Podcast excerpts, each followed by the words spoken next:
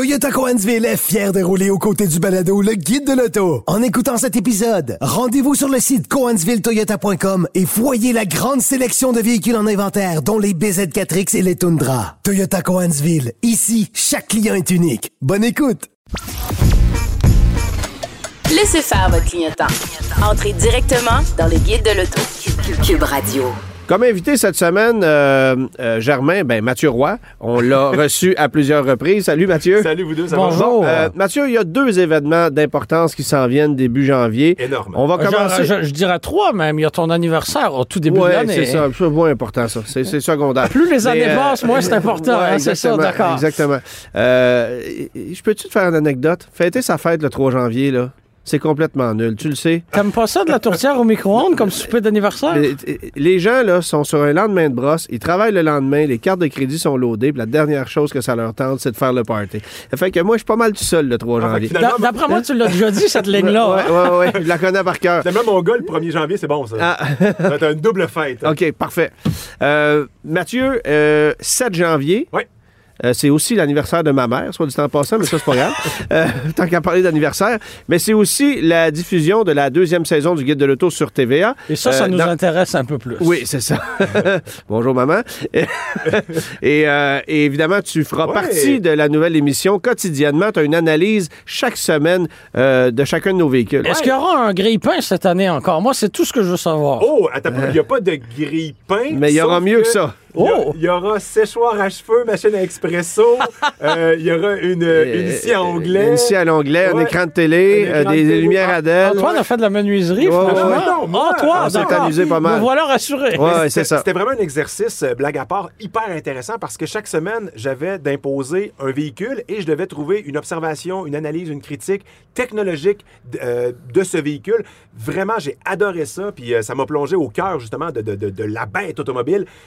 Euh, puis c'est pas terminé, là. on tourne encore. On Donc, tourne encore, non, exactement. Belle expérience. J'ai vraiment hâte de voir aussi euh, ce que les gens pensent de ça parce que ça fait partie de l'achat d'un véhicule maintenant, Ben, que de clairement. considérer la technologie, euh, puis que pas nécessairement la technologie liée à la conduite, même la technologie liée au divertissement. Donc, euh, La technologie embarquée de ouais. toutes les façons, les applications qu'on a sur nos appareils mobiles, la façon d'utiliser l'audio, la navigation. euh, ben, toute l'information qui nous est pro- proposée, Ouais. projetée, envoyée à l'écran, comment est-ce qu'on peut euh, justement communiquer, euh, comment est-ce qu'on peut interagir, tout ça est hyper important. Je t'en parlais euh, il y a de ça quelques mois, puis j'ai l'impression qu'on on va changer d'avis là-dessus, mais fut un temps où je disais, ça ne sera pas un facteur d'achat, mais ça peut faire en sorte que tu ne rachèteras pas le même véhicule si ton expérience n'a pas été bonne. Mais de plus en plus, ça devient un facteur d'achat. Ah Oui. Exactement, exactement, parce que quelqu'un qui est habitué avec son Apple CarPlay, s'il arrive devant un nouveau véhicule qui n'est pas compatible avec Apple CarPlay, va faire dire ben ciao bye, je vais passer à un autre appel. là. Moi, je peux te dire une chose. Comme, comme client euh, de chez General Motors, il y a une technologie que GM propose depuis plus de 20 ans maintenant qui s'appelle OnStar. Ouais. Euh, se faire harceler comme mon ça par OnStar et par Sirius XM pour des abonnements, des rabais, des contrats, des... des- tu sais, OnStar, c'était bien à une époque où personne n'avait de téléphone cellulaire ou que c'était très marginal. Maintenant, il y a de la, de, du, euh, de la localisation en temps réel sur ton téléphone Non, mais attends, intelligent. attends. Il y a un mode SOS maintenant. Bon. C'est que si, par exemple, tu es dans ton véhicule et que ton téléphone euh, reconnaît un patron de décélération rapide, qu'il y a un arrêt brusque, qu'il y a un changement de impact, pression dans ou- l'habitacle euh, par le, le déploiement des sacs gonflables, eh bien, le téléphone va se mettre en mode urgence et va contacter justement tantôt les secours ou encore un contact d'urgence Ah ouais. parce qu'il va dire Oh, il semblerait que vous ayez été impliqué dans un accident. Vrai, faux. Tu sais, Il va, il, va, il va vous aviser et il va prendre action si jamais il n'y a aucune action qui a été euh, posée pour annuler cette commande-là. Ça, c'était le premier événement euh, de l'année 2023. Deuxième événement, qui est, qui est- qui est la raison de ta présence aujourd'hui. On prépare actuellement le salon CES, le Consumer Electronics Show, qui se tient à Las Vegas. Il y avait Et- un S de trop là-dedans. Non, il est là. Il est là. Il y en a plusieurs Electronics. Electronics, c'est que- mon anglais qui est euh, pas parfait. Et, euh, OK. OK. Et euh, ben pour toi, Mathieu, c'est... C'est Noël. Oui, c'est Noël en tout début d'année. Ouais, et c'est depuis 1967, c'est quand même, euh, ça a un long héritage quand même. C'est le plus gros événement techno, c'est le Super Il Bowl. avait fallu faire euh, compétition à l'Expo 67 dans ce temps-là, Ah. c'est ça? Sans le monorail. La technologie était quand même assez intéressante. C'était surtout de la, de la télévision, mais encore et surtout de, de l'audio, Ben de la oui. radio. Euh, c'est une foire commerciale de technologie, euh, de technologie quotidienne. C'est-à-dire qu'il y a des trucs là, qui sont hyper concrets. C'est là-bas qu'on a dévoilé la, la Xbox, notamment le DVD, des écrans plats. Vraiment, là, il y en a dans tous les domaines, euh, dans la science, dans euh, la maison. Donc, tous les, tous les domaines sont représentés là-bas. Et de plus en plus, l'automobile Ben, occupe une place importante. L'automobile n'était pas là jusqu'à il y a quelques années. Et l'automobile a commencé à faire son entrée là-dedans dans le Consumer Electronics Show, tellement qu'il y en a qui disent que c'est le Car Electronics Show. Euh, Mais la voiture est arrivée dans ce salon-là par euh, la technologie dans les autos ou les accessoires techno qu'on pouvait installer dans l'auto. Mais là, il y a eu un changement radical de philosophie de la part des constructeurs automobiles. C'est-à-dire que maintenant, on est là, par exemple, il y a des Volkswagen, Toyota euh, qui sont sur place et qui nous présentent des innovations, mais aussi il y a même des voitures qui sont dévoilées Absolument. au Consumer Electronics Show. Bon, cette année, on sait déjà que Ram va dévoiler son camion Revolution sur place. Euh, Volkswagen aura la ID7 sur place, Ouais. qui sera sa grande berline 100% électrique. Si je ne m'abuse, Sony avait présenté Oui. sa voiture électronique, était électronique, électrique là-bas. Ben, Sony, justement, moi, je suis au kiosque Sony pour leur présentation. C'est tout le temps euh, haut en couleur. On est tout le temps très confortable. C'est le fun. On regarde ça. Et à la fin, tout le monde est jeté sur le derrière. Ils nous présentent une voiture. Une voiture Sony qui était littéralement un On était à quelle année à ce moment-là? Écoute, c'était avant la pandémie. Ouais, C'était la 2018, première 19. génération- Exactement. Et là, c'était littéralement Sony avait mis là-dedans tout leur savoir-faire. Ils sont capables de créer des capteurs, ils sont capables de faire des écrans, ils se sont associés à un constructeur et ils ont dit voici ce qu'on est capable de faire. C'est un exercice de style de faisabilité, c'est une démonstration de leur savoir-faire.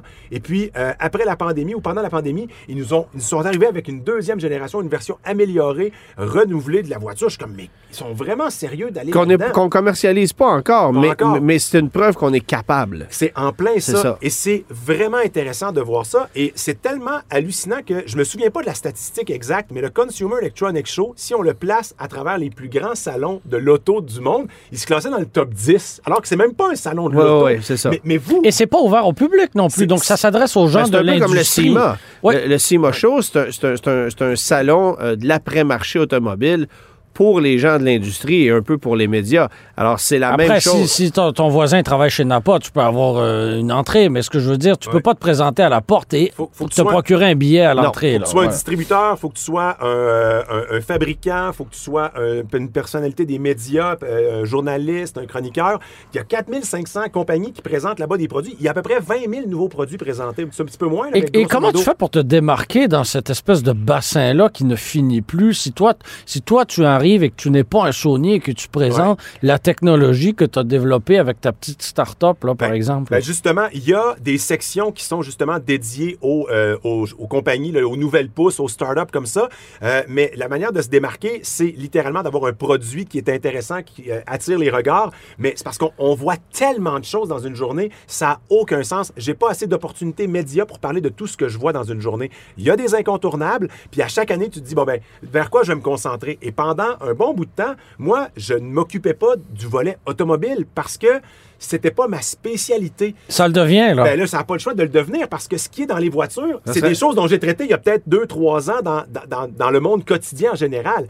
Tu sais, à quoi s'attendre au CES côté voiture? Au CES, il y a un folklore à chaque année, c'est les téléviseurs. Il y a toujours un téléviseur plus grand, plus mince. Et ça, ça fait des années que c'est comme ça. Le premier écran, écran plat, 50 pouces, là, c'était extraordinaire, cathodique. Là. On est Mais rendu à quoi? 80... non, on était rendu genre, ça se calcule en pieds, Antoine. C'était rendu hallucinant. Mais moi, des- je continue d'écouter. Netflix sur mon cellulaire. Ben, grand bien t'en face, mais tu vas voir qu'il y a tout un pan de. Vous comprenez maintenant pourquoi, à 25 ans, Germain porte des lunettes. mais mais c'est drôle parce que dans le monde de l'automobile, il y a aussi aussi cette espèce de culte de la télé. Ici, c'est pas une télé, mais c'est le culte de l'écran. C'est quel constructeur automobile va nous présenter la voiture avec, dans son habitacle, les plus grands écrans de meilleure qualité? C'est 1m80 dans le- la Mercedes euh, Hey, c'est QS, immense, euh, c'est- 1m60, quelque chose comme ça? Ah oui, puis c'est c'est en plus courbé. Puis ça, c'est sans compter certains véhicules qui, en arrière, ont des écrans d'à peu près une trentaine de pouces. Là. Ouais. Évidemment, c'est pas le même rapport 16-9, mais ça, c'est c'est- Le c'est fameux rapport 16-9, n'est-ce pas, Antoine? Non, mais Oui, le oui. ratio 16-9, là, vous savez de quoi je parle, là, les écrans rectangles. Euh, Il y aura aussi, et bien sûr, toujours encore plus de voitures autonomes. On va nous démontrer, on va nous montrer euh, ce que les voitures peuvent faire seules. Il faut arrêter de nous les montrer à Las Vegas, ces voitures-là. Il faut nous les montrer sur le boulevard des Laurentides, qui est complètement ruiné, donne-leur- avec, donne-leur le avec temps. pas de ligne pointillée, Donne- pas de ligne dans le milieu, Donne-leur le temps une voie que- pour bus. Moi, c'est ça que je veux voir. OK, mais moi aussi, je veux voir Oui. ça. Puis tu vois, durant une tempête de neige l'année passée, à New York, ils ont fait sortir les voitures de Google Waymo pour faire euh, justement de, la prise de données puis essayer de voir comment le comportement des voitures était en situation hivernale. Mais avant de savoir marcher, il faut savoir ramper. Et en ce moment, la voiture autonome... Elle rampe. rampe. Non, non, mais elle marche vite en tabarouette. Elle n'est pas encore en train de, de- de faire des sprints, mais donne-y encore une coupe de mois, là, ça va très vite, les innovations là-dedans. Et attention, voiture électrique, mais quand je dis voiture, véhicule électrique. L'électrification, bien sûr, des voitures, mais des camions, des tracteurs, des véhicules agricoles, des véhicules de ferme. John Deere est là. Je ne serais pas surpris qu'on nous présente quelque chose lié à la voiture, à- finalement, aux au, euh, au- au camions ou en tout cas aux moissonneuses batteuses autonomes, mais aussi certains euh, véhicules qui seront électrifiés. Les capteurs vont être de, meilleure qualité, de plus en plus petits. Donc, on va pouvoir avoir une voiture où rien ne dépasse. Donc, esthétiquement très jolie. L'intelligence artificielle va être là. Sony, très certainement, va, va récidiver avec sa voiture.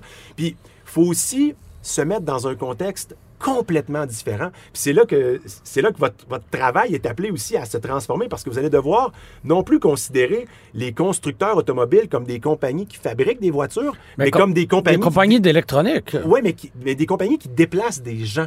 Ça va devenir ça. On va passer d'une voiture qui est un bien privé à tranquillement pas vite une espèce de démocratisation du véhicule public, un peu comme un Bixi. Mais avec toujours comme défi le fameux dernier kilomètre. C'est exactement ça. Et, Et, et- et là, on y arrive jusqu'à ce dernier kilomètre-là, tranquillement. Mais il y a cette dernière étape qu'on doit, qu'on doit développer. Absolument. Puis c'est drôle parce que je vais raconter peut-être avec le sourire que euh, j'ai été à Cheaga cet été. Euh, ce que j'ai fait, c'est que j'ai pris mon scooter électrique, je suis allé jusqu'au métro et du métro, je suis allé sur l'île pour aller voir le spectacle. Mais dans un, un avenir rapproché, ce que je ferai peut-être, c'est simplement appeler un minibus autonome qui viendra me cueillir au seuil de ma porte, qui va m'amener à la station de métro ou encore qui m'amènera directement à la salle de spectacle ou encore sur, euh, euh, sur la scène extérieure. Fait que Germain, euh, tenue de route, 0-100, sensation de conduite. Ce sont des critères qui vont, qui vont ouais. tomber les uns après les Mais, autres. mais- mais est-ce qu'on n'est pas aussi en train de voir des compagnies automobiles devenir tranquillement pas vite des compagnies de robotique? Oui. Parce que c'est des ben robots oui. sur quatre roues Ben oui. en ce moment. Littéralement. Littéralement. Euh, Il y a des véhicules électriques où on a des moteurs roues euh, qu'on exploite aujourd'hui. C'est plus. Tu vois que c'est beaucoup plus, c'est beaucoup plus euh, une, une innovation technologique qu'un véhicule. Et il y a des entreprises, Tesla pour ne pas la nommer. Lucid également, qui sont des, des compagnies de développement technologique beaucoup plus que des constructeurs automobiles. Alors, tu sais, c'est- fascinant de voir ça. Puis tu as toute une industrie qui doit s'adapter à cette nouvelle ré- réalité-là. Euh, on le voit depuis dix ans, là, les constructeurs allemands, américains, japonais sont en réaction au succès de Tesla. Euh, c'est pas pour rien qu'on voit cette année euh, un paquet de trucs débarquer. Tu sais, on va s'attendre au CES à voir, par exemple, un VinFast qui cherche à percer le marché nord-américain, à être Mais présent. on a beau être là dans tous les salons avec VinFast, il va falloir un jour en vendre un premier. Là. Oui, c'est ça. Tu sais, Il va falloir se développer un réseau de concessionnaires. Lightborn aussi, puis euh, Nomlet, là, il y en a- C'est- pas fait, ça. là. Mais, mais c'est intéressant, ces compagnies-là, puis on en reparlera à un moment donné, mais ces compagnies-là sont capables de faire la démonstration qu'ils peuvent faire un véhicule euh, électrique fonctionnel avec plein de belles qualités, mais d'être capable d'en produire 20, 30, 40, 50 000. et de le vendre c'est et, de l'entretenir ensuite, d'offrir un oui. service après-vente, ça en- s'arrête pas là. Tu peux là. en faire une dizaine que tu envoies un peu partout en Amérique pour que les, les chroniqueurs et les journalistes euh, automobiles l'essaient, mais après ça, let's go. Ouais, c'est ça. En vends-en 30 000. Tu me parlais aussi, Mathieu, du fait que ce qui est intéressant au CES, c'est de voir des géants comme Apple, comme Google, euh, se marier ou s'unir avec l'industrie automobile pour s'intégrer de plus en plus dans les véhicules, ce qui permet aux constructeurs automobiles de se concentrer sur ce qu'ils savent faire, c'est-à-dire bâtir une bonne voiture, pendant que sur le plan technologique, on fait affaire avec des alliés. Très intéressant commentaire parce que c'est vrai. Et euh, ce qui est drôle, c'est que et Apple et Google ne sont pas présents dans le CES comme tel. Ils n'ont jamais de kiosque. Eux autres font, Ah, des, sérieux? font des événements dans, à, à En périphérie. En périphérie, mais puis aussi durant l'année. Apple fait ses propres événements pour les Mais annonces a- de produits. Mais c'est intéressant que tu amènes ce point-là parce qu'on a observé ça dans l'automobile aussi. Aussi. Dans un salon de l'auto, à Détroit, par exemple, ben, on va avoir certains. Bon, cette année, il n'y en avait pas beaucoup, mais Ford organisait son propre événement en périphérie, Mhm. périphérie de ça et organisait selon son désir, à l'heure où on voulait, comment on voulait, la grandeur qu'on voulait. Ben, c'est la, la technique Apple. Apple fait ses keynotes pour annoncer ses téléphones. N'ont jamais annoncé de téléphone au CES. Ouais, ouais. Puis Google a, oui, un kiosque, mais il est à l'extérieur des centres euh, de, de, de, de conventions, de conférences et tout ça. Là. Mais leur présence est là, mais pas dans le CES comme tel. Mais l'alliance dont tu parles, elle est extrêmement intéressante et d'après moi, on va en voir de plus en plus. Tu disais que les constructeurs sont en réaction. Regardez bien la quantité de compagnies techno qui vont se coller aux constructeurs automobiles et inversement parce Ouais, que les deux ont, tu sais, c'est- c'est du mutualisme. La compagnie techno a besoin d'exploser puis a besoin de croissance, puis les compagnies automobiles, ben elles, elles ont besoin de faire du rattrapage par rapport aux produits qui Et elles ont le bassin de clients déjà. Et ils ont Écoute, l'argent pour pouvoir acheter ou encore pour pouvoir. Puis c'est pas d'hier, là, parce que, écoute, au début des années 2000, moi, je vais toujours me souvenir quand il y a eu un, un- un- un communiqué lancé euh, par Toyota où on venait de s'associer avec Panasonic pour l'audio. Ouais. Et- Et, c'est Ford. Puis et- euh, NSYNC, c'est ça? Bon, euh, Sync, c'est une... Sync, ouais, de ça. Microsoft. Mais- NSYNC, c'est un groupe de musique. C'est- C'est une autre histoire, ça. Ouais, c'est ça. mais, euh, mais Panasonic, aujourd'hui, fournit des batteries à Toyota Ouais. pour Ouais. des véhicules électriques. Alors, l'association qui a commencé à fournir des radios euh, singled in pour mettre dans une Celica est rendue euh, Mais même en Formule 1, ailleurs. on était associé Toyota Ouais, avec, euh, absolument. avec Ben, Panasonic. ça date pas Il d'hier. va vraiment avoir des échos de ça et plus que jamais, ça va être super au CES. Puis je veux revenir sur une chose qu'on a vue l'année passée. BMW, leur revêtement qui changeait de couleur, Oui, oui, de gris oui. à noir. Il va, je peux pas croire qu'il n'y aura pas une suite à ça. Oui, on va rajouter d'autres couleurs. Ben, ça serait une bonne que oui. idée. Là. Peut-être que d'autres fabricants vont être capables de proposer une technologie similaire. Les pneus increvables, on en parle, on en voit souvent. J'ai l'impression qu'il va peut-être avoir de quoi là-dedans. Puis évidemment, réalité augmentée, on va être capable d'ajouter directement peut-être euh, sur le pare-brise des informations utiles à la conduite. Euh, puis après ça, ben, les villes intelligentes aussi. Là, on a toujours des espèces de rêves un peu où les voitures se parlent entre elles, mais les feux de signalisation aussi. Puis on est capable d'adapter la synchronisation des feux en fonction du trafic puis euh, de l'achalandage dans certains segments. Les Sims, ça va devenir la réalité, c'est ce qu'on comprend? Ben, je veux dire, on est à quelques clics, là, oui. J'ai l'impression qu'il nous reste encore euh, plein de choses à dire. Mathieu, tu reviendras nous, nous voir euh, d'ici la fin de l'année. Sinon, on se reprendra en début d'année prochaine, j'espère. Ben, ça fera grand plaisir, messieurs. C'est toujours euh, très agréable de parler de techno et auto. Plaisir. Salut, Mathieu.